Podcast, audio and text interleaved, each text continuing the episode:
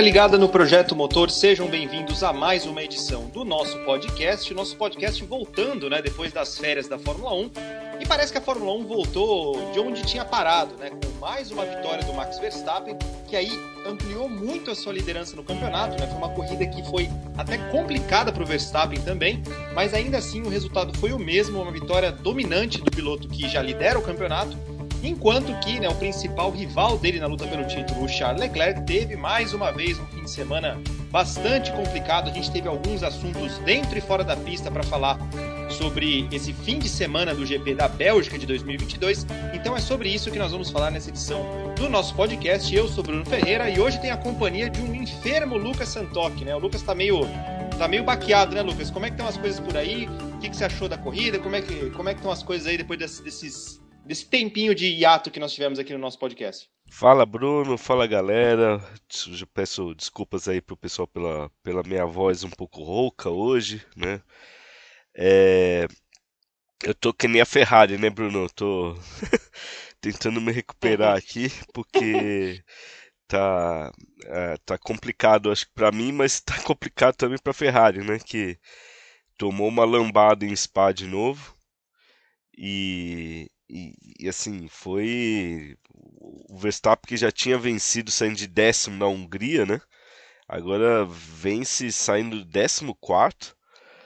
É, e, e, e, assim, com alguma facilidade até, né? Na metade da corrida ele já estava em primeiro, chegou 17 segundos à frente do segundo colocado. Então, acho que tá foi, foi realmente um, uma humilhação que aconteceu nesse domingo Spa, né, Bruno?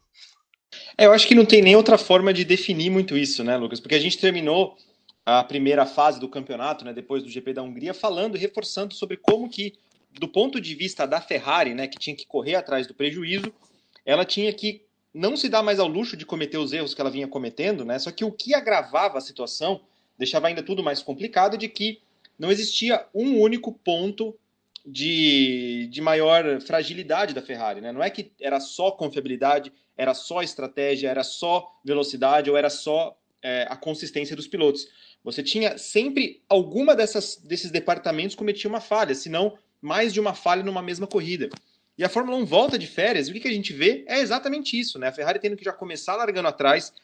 A sorte também não ajudou muito, né? Pelo fato de o, o Leclerc, naquele começo de corrida, ter feito um, um pit stop prematuro, porque é uma sobreviseira que foi jogada, foi arremessada no começo da prova, foi parar ali na, no, no, duto de freio dele, e até parece que foi a, a, a, sobreviseira do Verstappen, né? Que o Verstappen tirou ali naquela confusão, subiu brita, sujou a, a primeira película da viseira dele, ele arrancou, jogou e foi parar no carro do Leclerc. Então tudo começou a dar errado ali.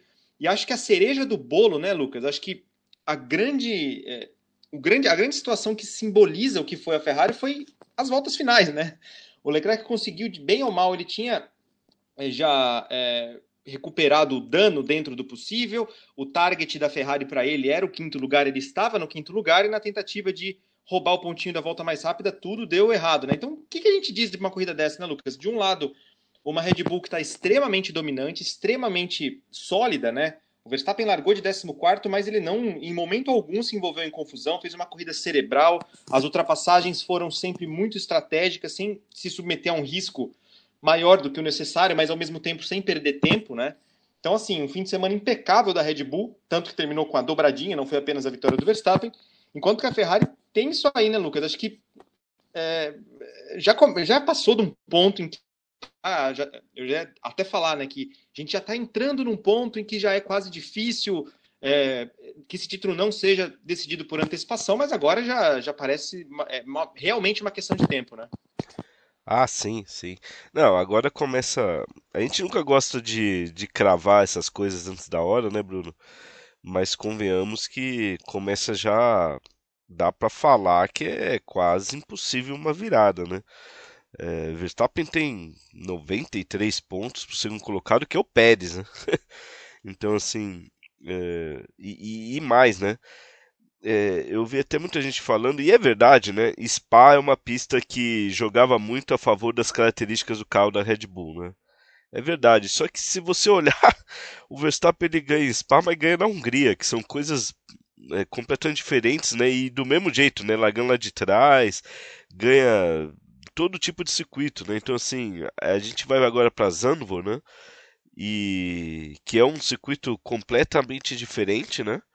Só que você tem coragem de cravar que o, que o Verstappen não vai estar forte na, em Zandvoort, Bruno? Não, né? É, de, depois de agora é bem difícil, né? É... não é só que ele venceu na Hungria, ele venceu da Hungria largando em décimo, né? Exato, então, assim... então é, é, muito difícil assim é, apontar que ah, em algum momento a Ferrari vai virar. E é o que você falou, né? A gente já tem batido nessa tecla, né? Porque é, muitos erros, né? Erros bobos. Teve o um erro na classificação mesmo, né? Que o, o, Leclerc, no meio da volta de aquecimento, de repente vira: Ei, que pneu é esse? No rádio, né? E aí o engenheiro admite: Ah, foi um erro. Aí, para tentar a volta mais rápida no final, eles calcularam errado é, o, o, pit stop, aí ele sai é, logo na frente do Alonso, toma a ultrapassagem. Então, assim é, aí acaba não conseguindo até o, o, a volta mais rápida, porque ele acaba. Você volta ali pressionado, você não consegue fazer aquele aquecimento mais é, funcional do pneu, né? É, teve que ultrapassar ainda o Alonso, né? Então assim, você perde um tempo ali, né?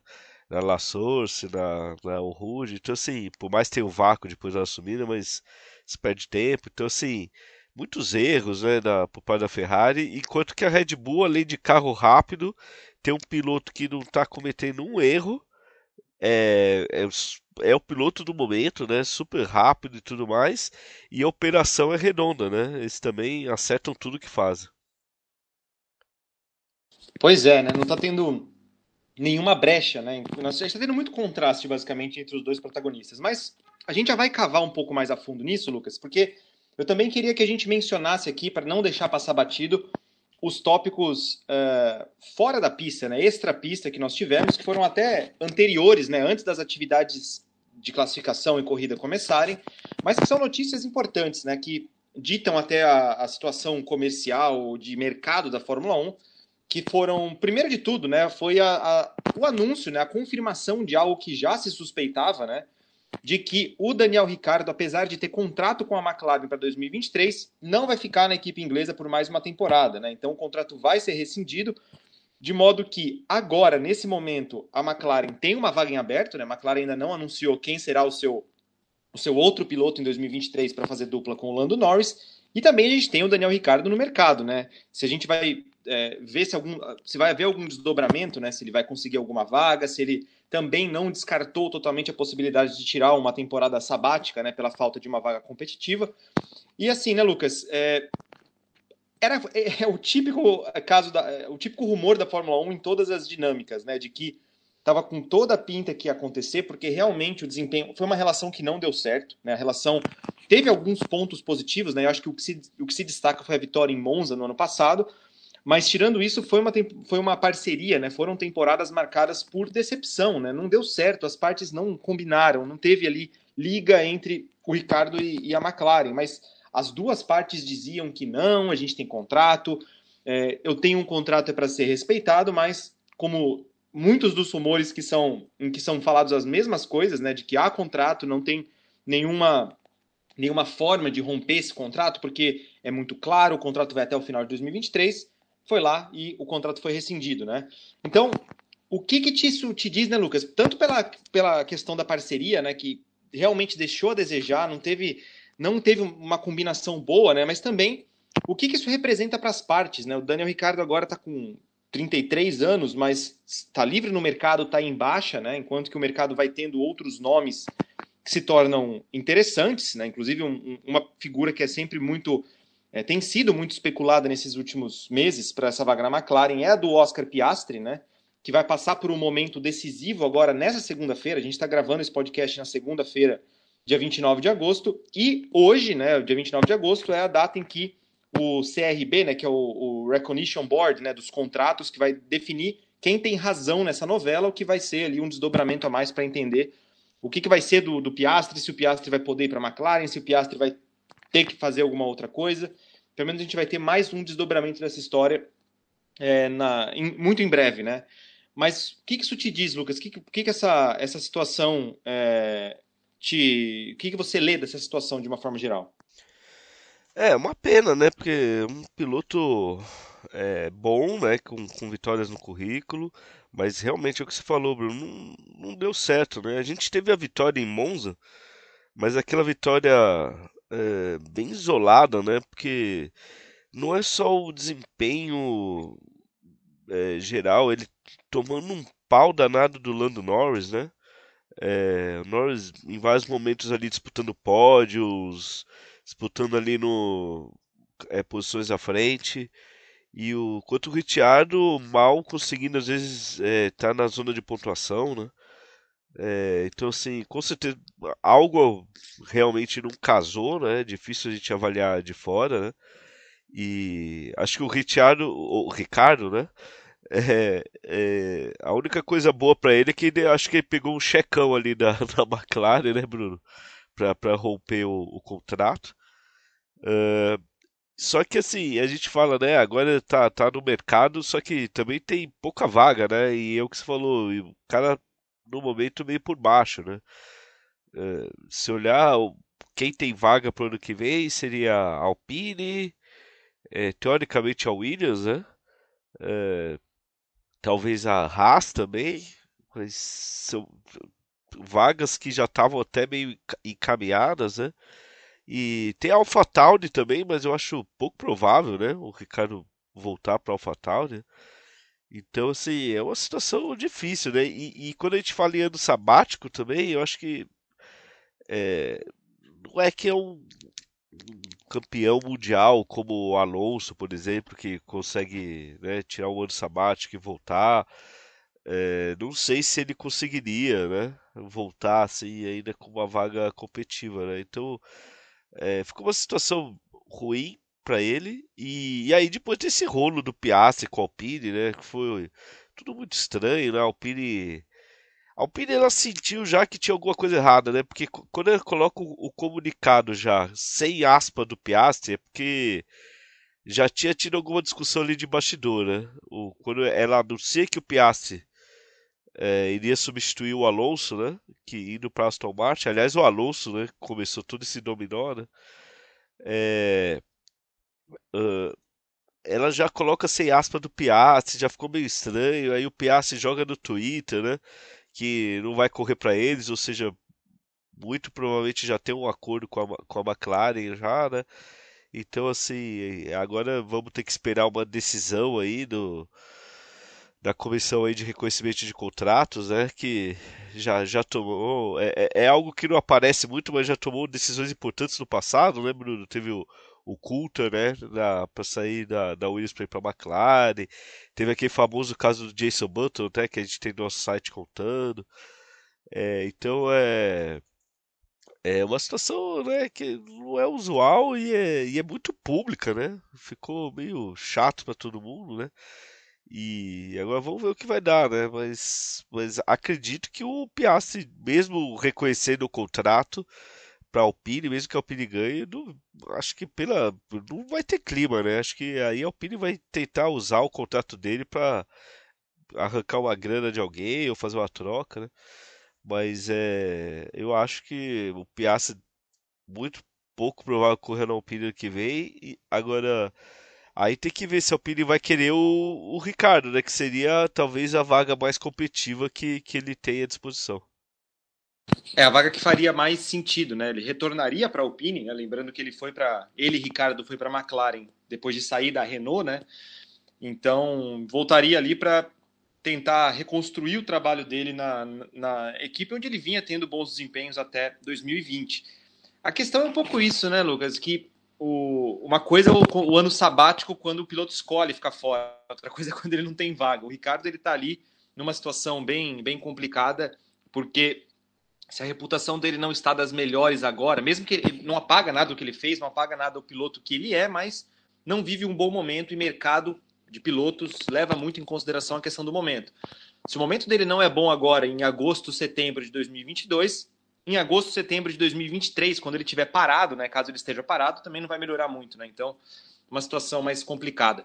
E a outra notícia que a gente teve, é, ainda no, no nosso pré-GP da, da Bélgica, foi a confirmação, né? Nossa, fazia muito tempo que se especulava, muitos anos em que teve rumores fortes e não deu em nada, e outras vezes que é, parecia que a, a, relação entre a Audi e a Fórmula 1 né, não era para acontecer, mas agora sim é oficial, né? A Audi vai entrar na Fórmula 1 a partir da temporada de 2026, foi feito um anúncio com até um, um carro, um show car, né? Um carro com as cores e a logo da Audi. Temporada de 2026 vai entrar com uma unidade de potência nova, né? Uma unidade de potência construída por ela né, nesse, nesse novo regulamento que vai entrar em vigor em 2026, que vai eliminar o MGUH, né, que era o grande empecilho para a entrada de novas fabricantes. Os planos especificamente ainda não estão totalmente oficializados, né? Mas ela vai entrar como uma parceira técnica e ainda não foi anunciado qual vai ser essa parceira técnica, mas o que se especula já fortemente é de que vai ser com a vai ser com a Sauber, né? A Sauber que é a atual Alfa Romeo, Lembrando que o contrato da Alfa Romeo com a Sauber é um contrato de patrocínio, né? Então ela, ela tem um contrato de patrocínio para batizar a equipe, mas não se trata de uma parceria técnica, né? É uma gestão da própria Sauber e vai ser uma parceria que, inclusive, da Alfa Romeo com a Sauber, ela não, não vai ser renovada depois de 2023, né? Então, em 2024 para frente, a gente vai ter a equipe com uma nova identidade, né? Pelo menos é essa a especulação de que a Audi entraria também com uma compra é, do, do, de ações da Sauber para fazer uma parceria técnica e aí, enfim, entrar na Fórmula 1. Lucas, acho que o grande empecilho da Fórmula 1 em todos esses anos com o regulamento V6 turbo híbrido era de atrair gente, né? A gente viu que o regulamento teve a perda de algumas fabricantes, né? A Honda, pelo menos oficialmente, ela não está com seu nome e com seu prestígio na, na Fórmula 1, agora ela tem toda a estrutura sendo gerenciada pela própria Red Bull. Então era esse o desafio, né, de ter um, um, regulamento que proporcionasse a entrada de mais fabricantes. O regulamento foi oficializado agora, né, nessas, né, nessas semanas de, de intervalo da Fórmula 1 e pouco depois a Audi já oficializou que vai entrar no grid em 2026. O que, que representa para a Fórmula 1 essa notícia? É bom, é ruim, era esperado, te pegou de surpresa? O que, que você me diz? Não, os rumores já estavam fortes, né? Agora, nossa, fazia décadas, né, Bruno, que a gente ouvia é, de Audi, grupo Volkswagen, né? Uh, então acho que foi, com certeza é ótimo para a Fórmula 1, né? E, e, é curioso pensar que é, na história várias marcas, né? Tem muitas que o pessoal nem lembra, mas entraram, ficaram pouco tempo, saíram, outras lá no princípio da Fórmula 1, tudo a Audi é uma estreante, né? A Audi nunca participou, né? Então é, é legal, assim, uma marca do tamanho da Audi com a, uma marca referência no esporte também, né? Uma, tem um, no esporte um, um DNA forte, né? No, primeiro lá no Rally, né? No, entre o final dos anos 70 e começo dos 80. Depois na, teve categoria GTs sempre muito forte depois nos protótipos, né, é, com inúmeras vitórias em, em Le Mans, né, a Audi hoje é a segunda maior vitoriosa em Le Mans. Então é, ah, é legal demais trazer uma conseguir atrair, né, uma, um nome, uma montadora como a Audi. Vai ser interessante ver o, é, o que está falando também, né, Bruno, nesses próximos capítulos de como é que vai ser essa parceria a gente sabe que a Audi, inclusive, tentou comprar a McLaren, né? É, e, e, não deu certo, e agora eles estão fechando essa parceria com a Sauber. Então a gente tem que esperar agora saber como é que vai ser. É, é, com certeza vai ter alguma compra de ações mas a gente ainda não, não sabe se vai ser uma questão minoritária só para ela ter algum controle técnico, ou se ela vai virar majoritária, se o time vai passar a se chamar Audi, ou se vai ser como na época da BMW, né? É, que, que se chamava BMW Sauber, né? Oficialmente, né? Todo mundo fala BMW, mas é a BMW Sauber, então pode ser que aconteça algo como Audi Sauber. O que a gente sabe é que a Audi quer ter é, alguma influência técnica na equipe, não só como fornecedora de motores. Ela acha importante né, para ela é, ter essa participação, né, o que eu também compreendo, né, que você, você diminui né, é, a chance de ter ali um, depois um, algum problema né, de, da parceria. Né. Então vamos ver, acho que bem legal. O, tem a Porsche também, né, que está bem forte, né, Bruno, para entrar. É, existe, parece que, um, um acordo caminhando com, com, a Red Bull, mas é, ainda não foi fechado, pelo que, tá, pelo que se sabe, né? Então ainda tá, mas está caminhando, né? Então a gente deve ter também um anúncio da Porsche em breve. Então vai, vai ficar interessante, né? Você a partir de 2026 muito provavelmente cinco montadoras, né? É, fazendo motores da Fórmula 1, se não aparecer mais nenhuma aí no meio do caminho. Então, acho que fica, fica bem interessante. Para a Fórmula 1, com certeza é ótimo. É isso aí. Então, agora já indo para de novo, né, voltando para as ações que nós tivemos uh, dentro da pista, né? Já era uma corrida, o, o GP da Bélgica já, já se desenhava como uma corrida interessante pelo fato de que os dois protagonistas, né, ou, ou dois dos pilotos ali do pelotão da frente, que venceram mais de uma corrida em 2022, largariam ali do pelotão intermediário, né? É, Ô Lucas, e nesse tipo de situação, como a gente, a gente vendo que os dois tiveram um momento de vulnerabilidade, né? Os dois tiveram que largar do meio do pelotão. E a forma como a corrida dos dois terminou, né? O que, que você acha que isso já, já traz para daqui para frente, né? Porque, como a gente falou na abertura, é muito simbólico o fato de que o Verstappen, tendo largado em 14, conseguiu terminar com uma vantagem tão grande assim. Né? E foi uma vantagem enorme em termos de ritmo, na, classificação mesmo, que o Verstappen fez ali, entre aspas, a pole position, né? mas ele não ficou com a pole position porque é, ele seria punido. Mas é, o que você acha que essa. Qual que vai ser a tônica daqui para frente? Né? É, é muito difícil já de imaginar uma, uma reviravolta técnica grande o suficiente para proporcionar uma arrancada da Ferrari para tentar diminuir essa diferença. Né? Acho que nessa altura já fica bem mais complicado porque a diferença ela é grande, mas parece que ela, que ela caminha para aumentar. Mas até que ponto você analisa, analisando todos os fatores, né? O desdobramento do fim de semana, o fato de ter sido uma pista específica, a, a diretiva técnica da Fórmula 1, né? Que também afeta o, o, projeto dos carros, como que, como que cada carro vai conceber ali o seu acerto, a sua, a sua pressão aerodinâmica, né? A sua geração de downforce até que ponto você acha que cada fator pode ter influenciado? Assim? É, basicamente é o seguinte, a gente falou até na, na, na, abertura de que em Zandvoort é muito difícil imaginar um cenário que seja completamente diferente, mas você imagina um cenário completamente igual? Você acha que essa pode ser a tônica daqui para frente, de realmente o Verstappen ampliar a vantagem a passos largos e, é, enfim, que, o que, que você lê dessa situação sobre o que causou essa superioridade tão grande assim?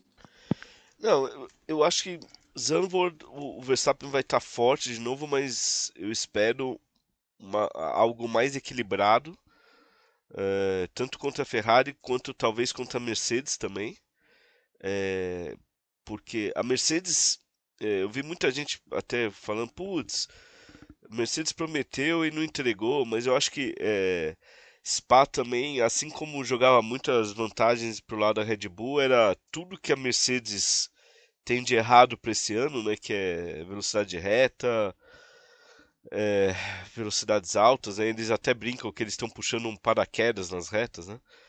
Então acho que a, a, Mercedes pode estar um pouco mais próxima em Zandvoort, a Ferrari deve estar, mas é, é, mas a gente vê a Red Bull e o Verstappen é, muito à frente, né? É, realmente Spa foi para mim, Bruno, não sei para você, para mim realmente foi impressionante, porque o, o, Carlos Sainz, com a outra Ferrari, ele, ele, largou na primeira posição do grid, né? Ele terminou 26 segundos atrás do, do Verstappen, cara. 26 segundos. É, é impressionante. É, é assim. É, a, a, diferença é, é muito grande, sabe? E, então, assim, foi realmente um passeio. É, o Verstappen é, a gente fala de 14, é, na verdade acabou das, largando 13 porque o Gasly não, não ficou no grid, né? Mas mesmo assim foi, foi um passeio e assim com uma dose de humilhação mesmo. Né?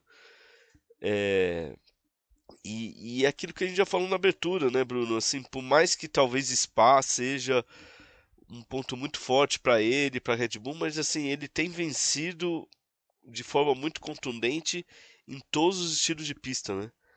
Então, e agora ele abre uma vantagem, inclusive, que se quiser pode tirar mais férias de agosto e, e volta ainda na liderança, né? Então, assim, é, é, uma, é, é uma questão de um carro muito rápido de reta, e só que ele também tem, tem ganhado muito durante o ano, né? Uma evolução muito boa também nas curvas, né? Então, assim, é um carro que hoje a gente não consegue mais jogar aquela questão de ah, aqui a Ferrari é melhor, aqui a Red Bull é melhor. Red Bull chega num ponto junto com o Verstappen, né? Que ela é melhor em quase tudo, né? Então aí eu acho que fica, fica muito difícil para os outros, né, Bruno? E por falar nos outros, né, a gente, acho que um outro fato que dá para a gente destacar desse fim de semana foi de que, ok, a primeira fila foi ocupada por, uh, por Sainz e Sérgio Pérez, e o, o, Sainz até começou a corrida controlando a distância, tentando fazer os pneus macios durarem um pouco mais, né, porque ele e os dois protagonistas, né, o Leclerc e o Verstappen ali do meio do pelotão, foram alguns dos que começaram a corrida com é, pneus macios, só que no fim da corrida, o que a gente teve foi, como a gente já falou, a Red Bull lá na frente, sendo que o Verstappen estava mais à frente ainda, e o Sainz, que teve uma corrida mais normal. A corrida do Sainz não foi afetada por nenhuma anormalidade muito atenuada, assim. Né? Uma coisa é o é Leclerc que teve largou do meio do pelotão, teve que fazer um pit stop prematuro, né? Teve ali alguns percalços que não estiveram totalmente é, dentro do seu controle, mas a do Sainz não. Né? A do Sainz foi uma corrida mais normal, foi uma corrida mais dentro daquilo que a Ferrari podia controlar de acordo com o que a Ferrari podia fazer de gestão de pneus, de ritmo e tudo mais. E o que a gente viu foi que o Sainz terminou a corrida tomando uma pressão danada do George Russell. Né? O George Russell que largou da quinta posição, né? não é nem que foi o primeiro piloto que largou atrás, mas é, depois até o Sainz conseguiu esticar um pouco a diferença, terminou é, com a pressão meio controlada, mas ainda assim foi simbólico isso, né? De que mesmo numa situação dessa, mesmo o Verstappen largando do meio do pelotão, o Sainz terminou a corrida é, mais preocupado com o George Russell, que vinha atrás, do que em tentar fazer qualquer coisa contra as Red Bulls que vinham à frente. Em termos de ritmo, né, Lucas? Você até falou da Mercedes que prometeu tanto e tudo mais, e acabou, né, que, que as pessoas falavam isso, pelo menos da Mercedes, da expectativa que foi gerada pela Mercedes com alguns, é, com alguns desenvolvimentos que eles aplicaram no carro deles. Mas nesse cenário atual, o que, que a Mercedes representa ali? Você acha que já, ela já está começando a tentar entrar como uma ameaça à Ferrari em alguns momentos, né? Para tentar aproveitar qualquer brecha, qualquer situação que, que a Ferrari não consiga aproveitar, né? Lembrando que o, na corrida passada também o, o, os dois pilotos da Mercedes terminaram fortes ali no pódio, enquanto que a Ferrari não teve um fim de semana muito bom. É, o que, que você vê assim dessa, dessa leitura ali na frente? Você acha que no caso da Ferrari realmente é mais uma questão de não apenas se preocupar em alcançar a Red Bull, mas também em olhar no retrovisor para ver como que a Mercedes está crescendo? O que, que você analisa desse panorama assim das, do top 3, né, principalmente com relação a Ferrari versus Mercedes, e o que dá para projetar assim, em termos de relação de forças? Ah, eu, eu sinto que a Mercedes está mais perto da Ferrari, é que a Red Bull abriu muito na frente, né? Mas como você falou, né, o final de corrida ali teve um calorzinho do Russell, né? Até achei que ele. Teve uma hora que ele chegou a reduzir a diferença para menos de 2 segundos. Achei que ele ia chegar, é, mas o Sainz conseguiu controlar melhor. É, o Hamilton acabou, acho que jogando fora, né? Uma chance de pódio, porque ele começaria ali a corrida muito bem colocado, né? Melhor que o, Russell, né? E, e, o Hamilton tem tido um é, bom ritmo de prova né, nas últimas corridas. Né? Aliás, eu, eu ainda. A minha impressão, Bruno, é que a, a, o ritmo de classificação da Mercedes ainda é o calcanhar de Aquiles deles, né? É, porque eles evoluem muito em corrida, né? É, em termos de ritmo de corrida, eles ainda não estão, acho que, no nível da, da Ferrari e estão ainda longe da Red Bull, mas eles já incomodam a Ferrari, é, então, ou seja, existe sim uma evolução ali mas na classificação eles ainda tomam fumo ainda, né? Ainda estão muito para trás, né? Então, mas, mas eu concordo com você, Bruno. Eu acho que a Mercedes está começando a querer misturar um pouco o título com a Ferrari, o que dificulta ainda mais para eles, né? E, e Zandvoort pode ser uma pista, inclusive a próxima etapa, né? É, pode ser uma pista interessante para a Mercedes nessa briga. É isso aí. Já que você mencionou, né, Lucas, a, a disputa do, do, do Hamilton ali no começo, de que ele estava bem, de que ele tinha tudo para crescer, né? Porque o ritmo de corrida da Mercedes é mais competitivo, né? Tem sido mais competitivo do que o vice na classificação. Tudo para o Hamilton foi posto a perder por conta do acidente na primeira volta com o Fernando Alonso, né? Que acho que foi um dos momentos mais de mais entretenimento ali da prova, não apenas por ter sido uma disputa direta, em que os dois estavam disputando posição, os dois se tocaram, teve um abandono e tudo mais, mas até pelas declarações depois, né? O Alonso não ficou nada feliz com a situação, até fez um comentário dizendo, pô, chamou o Hamilton de idiota, disse que ele só sabe largar em primeiro e chegar em primeiro, fez um comentário ali bem, é, bem Fernando Alonso, né? Que quando fica ali meio irritado no carro, faz uns comentários bem fortes. É, e até teve até algumas repercussões do Hamilton falando que, olha, o Hamilton reconheceu que errou, porém é bom saber o que o Alonso pensa de mim, que não vai pedir desculpa para o Alonso justamente por conta desse excesso que ele teve, né? Dessa, dessa reação é, irritada do, do Alonso. Então a gente viu ali um, um, momento de confronto entre dois velhos rivais. Mas eu queria saber o que, você acha, né, Lucas? É, se você é, analisou a situação diferente do que os envolvidos, né? A FIA até evitou da punição, mas é, o Hamilton virou e falou que foi culpa dele. Na minha visão também, né? Acho que o, Alonso não tinha muito mais o que fazer naquele momento, porque por mais que o, que o Hamilton a gente viu que o Hamilton tentou fazer, né? o Hamilton tentou fazer aquela trajetória externa para espremer o Alonso na primeira perna, para ele, Hamilton, ganhar vantagem na segunda e, e ficar à frente. Mas é, naquele primeiro momento, os dois dividindo a curva, o Alonso já estava com a roda interna totalmente em cima da zebra, até, até passando um pouco do ponto, né? até indo um pouco além da zebra e, e indo na parte interna, ou seja, não tinha mais muito mais para onde ele ir. E o Hamilton até reconheceu que foi isso, reconheceu que não deu espaço e que foi acabou sendo uma culpa dele. Qual é a leitura que você faz tanto do acidente, se você tem algo a acrescentar, se você simplesmente concorda com essa leitura, e o que você achou dessa confusão dos dois, né, dos dois, dessa troca dos dois, né, de dois veteranos que ainda têm o um pique suficiente para ter esse tipo de, de confronto nos microfones? Não, acho, concordo. Acho que se tem um culpado foi o Hamilton, né? Acho que o o Hamilton ele acabou fechando demais para cima do, do Alonso e, e, não precisava, né? Porque a minha impressão do lance é que ele ia conseguir, mesmo que ele desse um espaço a mais ali para o Alonso, ele ia conseguir ultrapassagem, né? Então, assim, foi um, um erro ali. É, ele até comentou que o Alonso entrou no, no ponto cego ali, né, dele, né, que ele não conseguiu ver, então que ele teve a impressão que talvez já tivesse é, mergulhando à frente do Alonso, né? Mas foi, foi um erro. A FIA julgou como entrou naquela a FIA ela tem uma política né, de que acidentes na primeira volta ela, né, os comissários veem com uma certa leniência, né? Então assim é, é porque é uma é um momento ali que os pilotos estão ainda se encaixando as posições, então normalmente é, é, é, mais complicado pro, pro é, os toques são mais comuns então assim eles colocaram o Hamilton nessa nessa questão é uma curva que não é a primeira nem a última vez que vai ter um toque desse estilo né é, o Alonso mesmo lembrou né do, do toque do do Hamilton com o Rosberg e o, o, você vai lembrar melhor que eu Bruno foi em 2014 isso é 2014 2014 né então é, só que naquela vez também o Hamilton que se deu mal também, né? Que o, o a asa dianteira do Rosberg cortou o pneu dele. É, aí sobre esse, essas coisas depois, eu acho assim, é, tem, tem um pouco calor do momento ali do Alonso. Acho que a gente já viu vários pilotos falarem coisas ali no rádio ali no momento ali que depois eles se arrependem. Acho que o Alonso não se arrepende porque a minha impressão, até pelas entrevistas que ele dá, no histórico dele, acho que ele pensa isso do Hamilton mesmo. É, mas, cara, até eles são velhos, né, conhecidos, como você falou, e mas eu acho que é, é isso. É, nada, nada acrescentar, Bruno. Acho que é, o Alonso acho que pensa isso do Hamilton mesmo. O Hamilton, eu acho que ele foi certo e, logo já assumiu a, a culpa, mas é, também não acho que tem que ficar pedindo desculpa, essas coisas. Bola pra frente.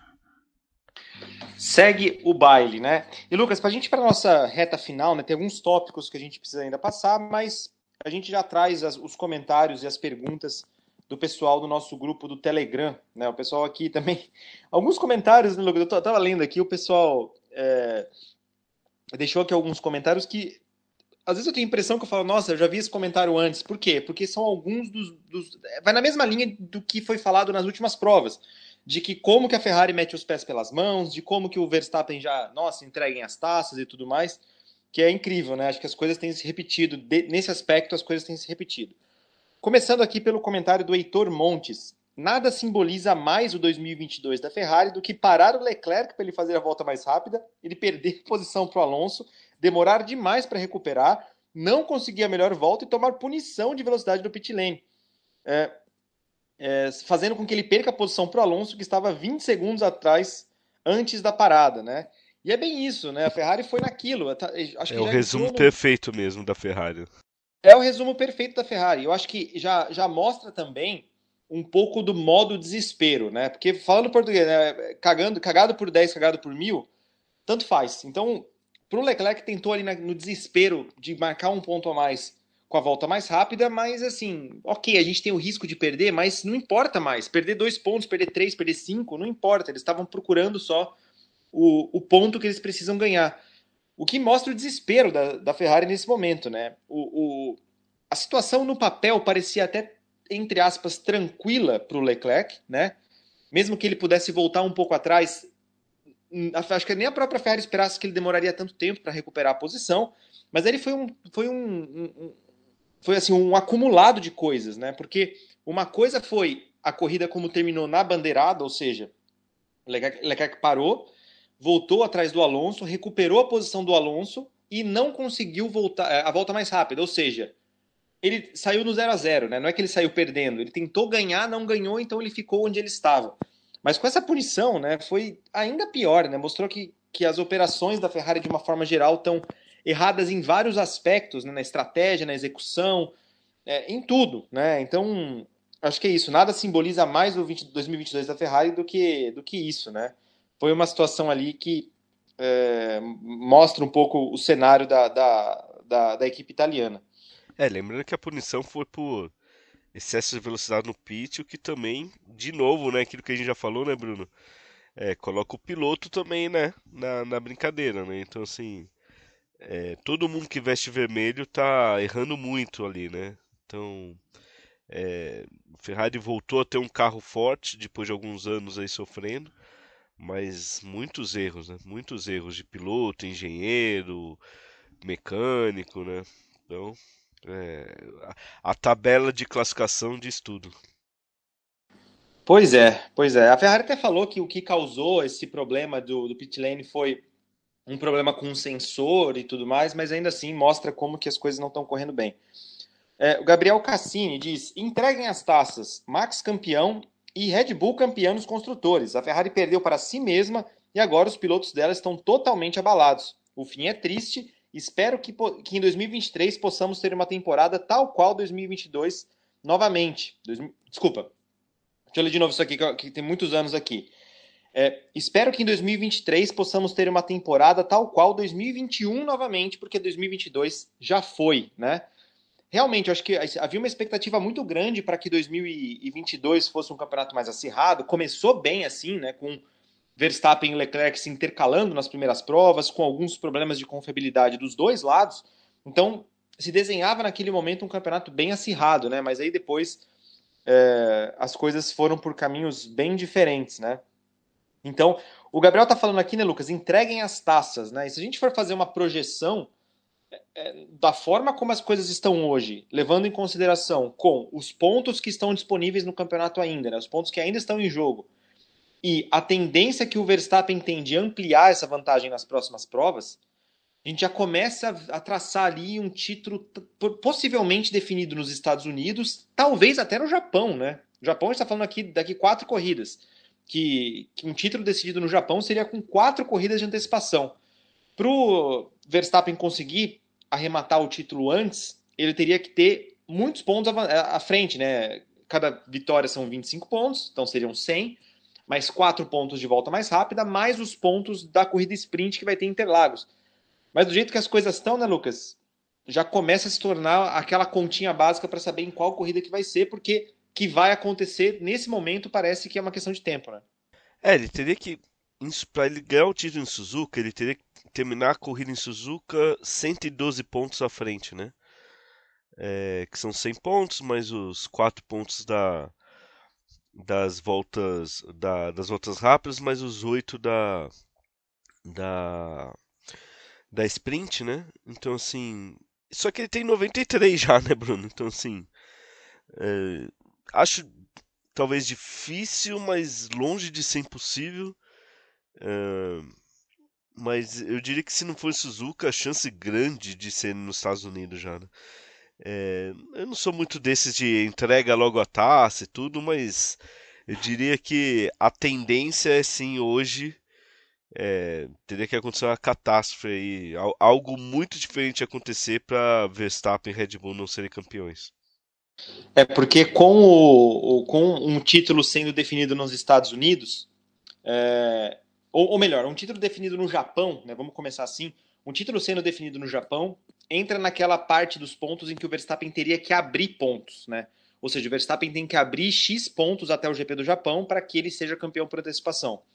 Mas caso ele não, da, da, forma como as coisas estão hoje, caso ele não seja no Japão, já começa a mudar a tendência que para o Verstappen não ser campeão antecipadamente, o Leclerc tem que começar a descontar. E aí já entra numa situação que, pelo menos hoje, né, com o que a gente tem no, no em, em, todos esses, esses contextos que a gente já falou, se torna mais, mais complicado mesmo. Leclerc Mas vamos ver é o Pérez, né? Porque hoje Leclerc quem é o, Pérez, segundo sim. colocado é o Pérez, né? Então, assim, exatamente, assim... exatamente. Tem, isso é um ponto importante também. A gente sabe que internamente na Red Bull o Pérez versus Verstappen é uma questão matemática, mas realmente o Pérez é, é o piloto que está matematicamente mais com mais chances de desbancar o Verstappen. É, o Will diz aqui que estão dizendo que o Max agora está adotando a estratégia do Mario Kart. Foi dele a sobreviseira que entrou no duto de freio do Leclerc, né? Foi ali naquele momento, né? Quando tem esses bololôs ali nas primeiras voltas, que sobe brita, né? Eu acho que quando tem esse, esse tipo de confusão, é comum que os pilotos tirem essa, a, a sobreviseira e joguem para trás. E calhou que quem estava atrás do Verstappen naquele momento, né? Imediatamente atrás do Verstappen, era o Leclerc, né? Foi ali um, um, uma coincidência engraçada ali, né? Uma coincidência muito curiosa. É, o Felipe Lobo, né, nosso parceiro aqui, que é jornalista lá da Trivela, diz aqui que era possível esperar uma melhora da Mercedes para o GP de Spa, mas a sensação é de que andou para trás. O que vocês acham que contribuiu para esse desempenho? É, o que, acho que o que contribuiu foi isso, né? Acho que foi o fato de que o Hamilton estava fora da jogada. Acho que isso já, já eliminou bem as chances da, da Mercedes por ali. A classificação da Mercedes não foi boa, né? Tanto que o Toto Wolff terminou bem chateado, né? Dizendo que foi um ponto talvez um dos pontos mais baixos dele na Fórmula 1 nesses últimos 10 anos, de que o ritmo não estava não tava se encaixando bem. Mas em termos de corrida, né, até vendo essa tendência do, do Russell se aproximando do, do Sainz, é, mostrou que assim, talvez for, tenha sido uma oportunidade desperdiçada para a Mercedes com a colisão do Hamilton com o Alonso na primeira volta. Né? Claro que não se compara com o que aconteceu na Hungria, né, em que o, o Russell fez a pole position, mas é, acho que faltou um pouco de amostragem, Lucas. Você concorda? Você acha que eu estou viajando? Você acha que realmente a Mercedes tinha mais a mostrar? Como é que você analisou os, os carros prateados nesse fim de semana? Não, é isso aí. Eu até já falei antes, né? Acho que é, teve a questão do Hamilton. O Hamilton começando a, a corrida em segundo, se não batesse o Alonso, vai, ele ia perder provavelmente a, a posição para as duas Red Bulls, mas ele ia, eu acho que ele até pela forma como o Russell terminou atrás do Sainz, acho que ele brigaria pelo pódio com o Sainz. É... E classificação já é um problema bem é, grave para Mercedes, já não é de hoje, né? É... Então acho que eu concordo com você, Bruno. Acho que é, é por aí mesmo. E, e, tem mais, né, Bruno? Realmente o, o circuito de Spa especificamente para Mercedes, que tem essa questão do da é, eles têm muito arrasto aerodinâmico, né? Então, assim, naquelas retas enormes de Spa, para eles é, eles sofrem muito, né? Eles têm, eles perdem muito a velocidade reta em relação aos outros, né? Então, é, mas eu, eu, eu achei que foi a, a impressão foi pior do que a realidade, sabe? E, e agora a gente vai ver. Acho que Zandvoort vai ser uma uma pista que a gente vai conseguir sentir melhor aí o, o desempenho da Mercedes para esse final de temporada. É isso aí, né? Então a Fórmula 1 ela encerrou agora nesse fim de semana a primeira perna da sua da sua maratona ali de três corridas seguidas e vão ser três provas em três pistas diferentes. Né? A gente teve Spa que é uma pista de, alta velocidade, porém uma pista mais sinuosa, com mais curvas e onde mais setores diferentes do carro são, são exigidos. Aí vai para Zandvoort, né, que é uma pista bem travada, é o oposto quase, uma pista muito travada, de baixa velocidade, com é, pontos de ultrapassagem um pouco limitados. Não é uma pista que é impossível de ultrapassar, mas também não é tão fácil em alguns aspectos como, como aconteceu em Spa. E depois vai para Monza, que é aí a pista de velocidade mais alta no calendário, pé embaixo o tempo inteiro, exige muito motor, existe muita aerodinâmica também, né, com, com questão de arrasto, é, freios também são muito exigidos, então são três provas que a gente vai ter uma noção ainda mais clara de como que cada equipe está na, na relação de forças, até para projetar como é que vai ser essa, essa conta, né, essas contas que a gente vai começar a fazer com relação à decisão pelo título. A gente também teve nesse fim de semana, né, Lucas, só para a gente não deixar passar batido aqui, a rodada da Fórmula 2, né? E que foi, né? Acho que nas últimas, nas últimas etapas, a liderança do Felipe Drogovic estava sendo. Foi, chegou a ser reduzida significativamente, né? Ele ainda tinha uma margem na frente, mas a gordura tinha sido retirada um pouco, mas depois, agora, depois dessa rodada de Spa, ampliou de novo, já está mais confortável na, na, na, liderança. Como é que você viu a, a, a etapa das categorias de base? Como é que está a situação do Felipe Drogovic para a gente deixar isso registrado aqui também? Não, o Drogovic está indo bem. Ele fez a pole para a corrida principal, mesmo não tendo o melhor carro. Acho que foi aquelas classificações com pista secando, sabe? Então, assim, é, é aquela coisa do, do piloto que consegue arriscar um pouco mais e também muito a questão do timing na pista, né? Do piloto que consegue é, pegar o momento de pista melhor, né? E, e aí, mesmo largando em décimo no no sábado. Aliás, a corrida do sábado foi muito interessante, porque ele, consegue chegar em, em quarto, arriscando ali um pit stop ali num safety car faltando poucas voltas, aí ele cai para décimo segundo ali, em quatro voltas ele vai de décimo segundo para quarto, foi interessante. E na, na corrida de domingo ele larga na pole e, e, chega em segundo, né? De novo ele não tem um dos carros mais rápidos, então assim é, é, é a situação dele, mas Juntando tudo isso, ele, ele abre agora 43 pontos de, de margem na, no campeonato, faltando só mais três rodadas duplas.